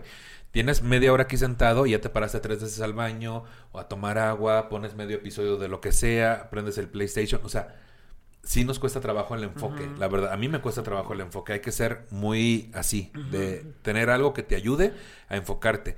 Les iba a decir rápido algo que se me ocurrió. Fui- justamente ahora que mutó todo lo de la pandemia, eh, fui a ofrecer mi taller para empresas. Fui a dos empresas, güey. Y en una en particular, que era de laboratorios, que, que una alumna trabaja ahí, no voy a decir su nombre porque pues, no voy a hacer que le digan Oh. algo. Este, así como muy bien, se me viera todo el país. El de recursos humanos, que es con el que yo hice la presentación del taller de estando para, para empleados, porque eso ayudaba mucho a Obviamente ayuda a hacer una catarsis, a desfogar, liberar tensión, a la autoestima, seguridad, todo eso. El de recursos empezó, bueno, pero aquí muestra, pero a mí muéstrame números en qué me va a beneficiar que mis empleados estén mejor anímicamente. Y a mí muéstrame números y números, números, números. Y entonces yo me noté, güey, primero lo que pensé fue, ¿qué puta necesidad tengo de estar aquí con este idiota que no está entendiendo nada? 30% te Porque no como... es algo que- 30% mensual. Va a mejorar 30% mensual. Y aquí empiezo mañana. Ahí sí. No, güey. O sea, dije, ¿qué necesidad tengo, güey? Si me está yendo bien con mi taller para gente que le interesa y que entiende cuáles son los beneficios de tomar este taller, ¿qué hago aquí con un pelado que no tiene puta idea y que lo único que le enseñaron fue gano, ten una victoria, güey. Ten una victoria de la que tú digas, ay, lo cuestioné bien cabrón. Porque uno siendo empleado, muchas veces llega tu jefe a cuestionarte, tú sabes más que tu jefe, güey, y realmente solo llega a cuestionarte para que digan, él es el jefe. Y mira cómo me... Ay, no, lo cuestionó cabrón, güey, no, es su jefe. Ya hizo sus cosas de jefe. Ya hizo sus cosas de jefe, ¿no? Entonces, me regresó esta idea de que, pues sí, ¿para qué nos metemos donde no estamos? Sí. Donde no nos gusta estar, más bien, si, si es de donde venimos huyendo, ¿no? Como esto de los horarios, esto de ir a... cier- Si no quieres ir a un lugar en específico, a un coworking, pues no lo hagas, güey, ¿no? Ahí estamos, pues mira, Fíjate, yo nada más le, le agregaré un poquito y creo que eso me ha ayudado mucho a aprender a delegar tus tareas. También. Si tú no sabes hacer, o sea, por ejemplo, yo no sé hacer cosas de finanzas, yo no sé Sí. a veces cosas de mensaje, o sea, y si ya puedes estar dentro, dentro de tus posibilidades, contrata a un contador, contrata a un asistente, contrata un eso, porque eso te va a ayudar a enfocarte en lo que realmente es tu trabajo. En Y lo lo que demás, te- pues nomás va a fluir. y a no tener pretextos para no enfocarte en tu trabajo, Ándale. porque también nos Uy. mama, ¿no? Uf. Les Ay, juega el sí. cuello. Te decía. En México, en México hay un estimado de 14 millones de trabajadores independientes, de acuerdo con el Instituto Nacional de Estadística y Geografía, INEGI. Según datos de Workana, 42% corresponde a mujeres entre los 21 y 30 años, mientras que una tercera parte son hombres del mismo grupo de edad.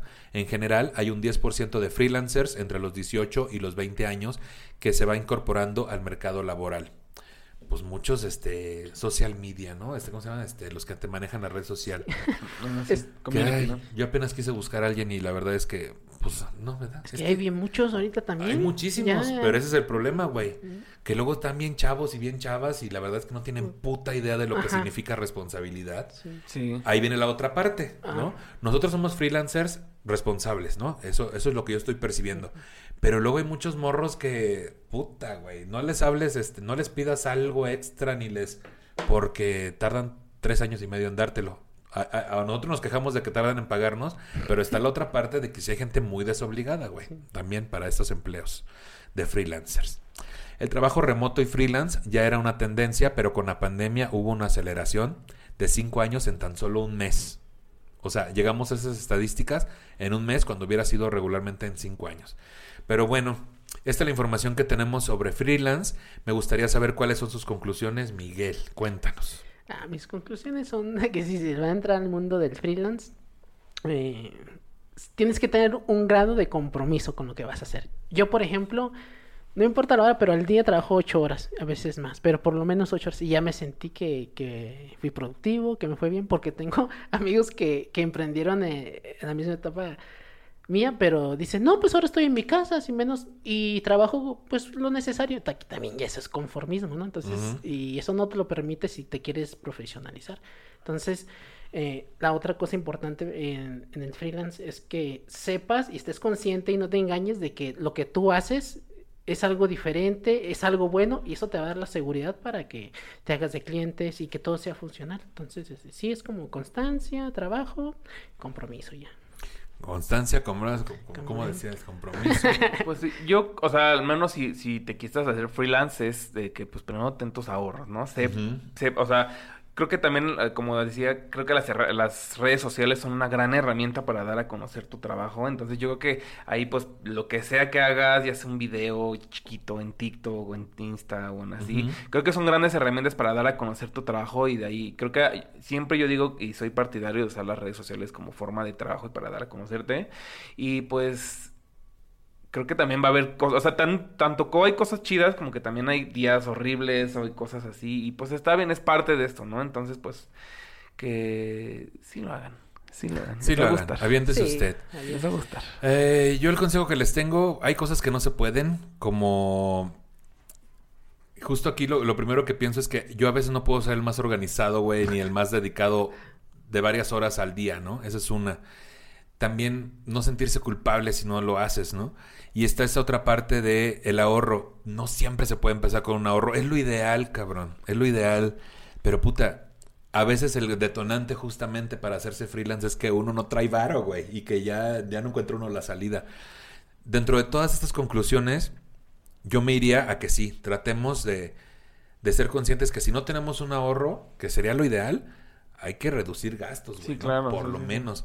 Y si no tenemos una, como algo de disciplina, si es totalmente bueno, güey, si hacerte unos horarios y, y- e ir iniciando. Porque luego las personas que no queremos estar aferradas a un horario, o más bien amarradas a un horario, somos gente que tenemos otro, otro estilo en cuanto a esto de nuestra constancia. Para ir al gimnasio, para hacer una dieta, güey. Necesitamos como, güey, no puedo ir al gimnasio de lunes a viernes. Puedo ir lunes, miércoles y viernes y ya es un gran logro, güey. Entonces, regularmente somos personas con ese perfil quienes no queremos estar atados a una empresa, ¿no? O a un horario. Entonces, pues hagámonos esta, este asunto de irlo metiendo poco a poco en nuestra vida. La idea de tener un ahorro, la idea de tener un horario, este, o de dedicarle ciertas horas, no en específico, pero sí ciertas horas, porque sí eso va a ser una gran diferencia, ¿no? Porque también si tienes un ahorro, podrás invertir en algunas cosas que después te van a redituar. Sí, justo. Claro, claro, y no estarte tronando los dedos, porque estresado también no produces, güey. Sí, ¿no? es más con- también como esta como de inversión. O sea, hay veces que a veces digo, ok, eh, me pagan esto, pues yo lo invierto, pero sé que a la larga pues me va a hacer que genere más. Entonces, pues también está padre cuando, cuando se puede hacer ese tipo de, de cosas. Sí, me encanta. y Otra cosa que podría agregar es que si va a iniciar eh, un negocio, lo que sea, de Es que no te están oyendo nada, Miguel. Ah, ok. Ahí Ay, está. Ajá, discúlpeme. sí, por eso. que me gustaría Que por siempre a- decía- Es cierto, agregar. no te creas, estoy chingando. No, sí, sí, tampoco. Ah, es que cuando vayan a emprender algo, eh, piensen con poco dinero, porque cuando piensan con poco dinero, piensan en lo esencial. Sí. Si tú piensas muchas veces es que hasta que tenga esto, hasta que tenga lo... No, no lo vas a hacer o lo vas a hacer mal o lo vas a hacer incómodo. Entonces piensa en lo esencial y pues llévalo a cabo. Y también, justamente, no te esperes a cuando ya haga, cuando ya tenga, cuando ya logre. Hazlo de una vez, si no, nunca lo pinches. Vas a hacer, güey. No tiene que salir con la mejor calidad al principio. Tiene que salir. O sea, tienes que salir a la venta en putiza. Eso sí. No te pongas como las limitantes, ¿no? Porque Sí. es tan común de que yo para el podcast, no, pues ahora que tenga tal y compre tal y. De una vez, güey. Tienes un pinche celular, órale, grábate. No quiero que todos hagan podcast, nada más. es lo que es. este, por último, hay canales de apoyo para hacer freelance. Está el www.conalep. No es cierto, no te creas. No hay canales de apoyo en este episodio porque no, pues no, no hay canales de apoyo. Pero si usted conoce algún canal de apoyo como de coworking o de asesoría para tu Hay empresa, libros. A ver, ¿cómo Yo conozco un libro, ay, es que no me o sea, hay, uno que se llama arroba como un artista que, que está muy chido justamente como para quitarse ideas sobre cosas y como que toda la serie de esta de este autor, Austin Kleon, están buenísimos todos los libros. Hay uno que se llama, eh, ay, creo que cómo, se- cómo, cómo ser freelance, algo así, de Martina Flor. Ese libro es una Oh, joya, o sea, de verdad, de verdad, de verdad. Este libro yo lo leí antes de decirle a mis jefas adiós, a- adiós mi amor, antes de poner, antes de ponerle adiós mi amor con mi lip sync. Exo, exo. yo lo leí y de verdad no sabes cuántos tips están muy, muy padre. No algo dice como de freelance, pero es de Martina Flor, está súper bueno ese Busquen libro. ese, Lo suena muy recomiendo bien. mucho. Y pues ya también creo que hay libros más específicos. Por ejemplo, yo que soy ilustrador, cómo ser un buen ilustrador. Ahí te dice cómo hacer eh, cotizaciones, portafolios, presentarte con clientes y cositas así que a mí me han ayudado mucho. Me encanta, me encanta. Pues ahí hay información que nos hizo favor Aaron de compartir. Si usted conoce eh, algún canal de apoyo o alguna otra recomendación de libro, contenido, etcétera, póngalo en los comentarios de este video de YouTube para que hagamos comunidad, ¿verdad? Más que nada. Mil gracias por estar aquí conmigo esta tarde. Miguel, ¿dónde te puede seguir la gente? ¿Qué andas haciendo? Explícales un poquito de qué va tu trabajo y ahí que te sigan. Mi trabajo es de arte huichol con Shakira y me pueden encontrar... Shakira. ¡Con Shakira! ¡Ah! es lo que dicen todos. con Ah, cuentas, gracias. mostacillas, así le dicen Así en Colombia. Ah, eh, arroba arte huichol DF en Instagram y ahí están todas las ligas para YouTube y TikTok.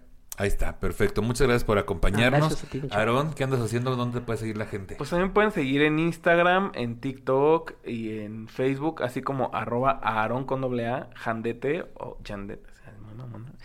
Este, y pues ahí andamos subiendo mucho eh, contenido que si usted está teniendo un mal día, ahí se puede sacar una, una risa. Andar a menos, ahí nosotros le decimos andar a menos, entonces ahí nos vemos. Andemos a menos con Aaron claro que sí. Y mil gracias por la ilustración, güey. Mucho éxito la Ay, ilustración. a la gente le gusta mucho. Ahí comenten aquí en el YouTube eh, que si les gusta la ilustración de Que- temas si quisieran ver más, dices tú. También, para que vean, otro- vean Qué otras bárbaro, ilustraciones. Aaron, y una vez vamos cotizando. Ándale.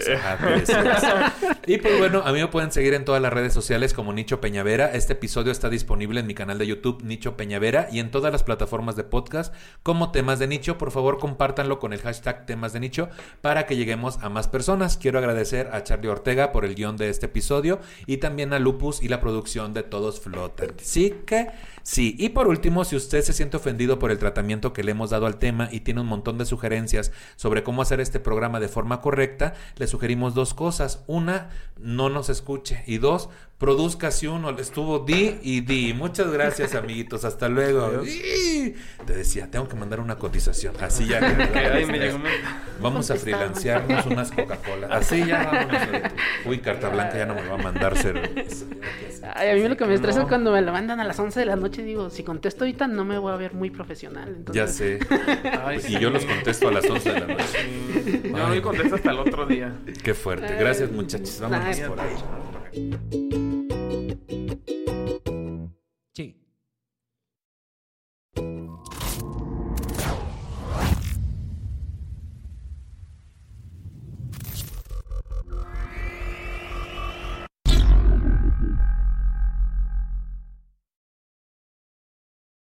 ¿Te preocupas por tu familia? Entonces, ¿por qué darles solo huevos ordinarios cuando pueden disfrutar de lo mejor? Eggland's Best, los únicos huevos con ese delicioso sabor fresco de granja, además de la mejor nutrición, como 6 veces más vitamina D, 10 veces más vitamina E y 25% menos de grasa saturada que los huevos regulares, además de muchos otros nutrientes importantes. Así que, dales los mejores huevos. Eggland's Best, mejor sabor, mejor nutrición, mejores huevos.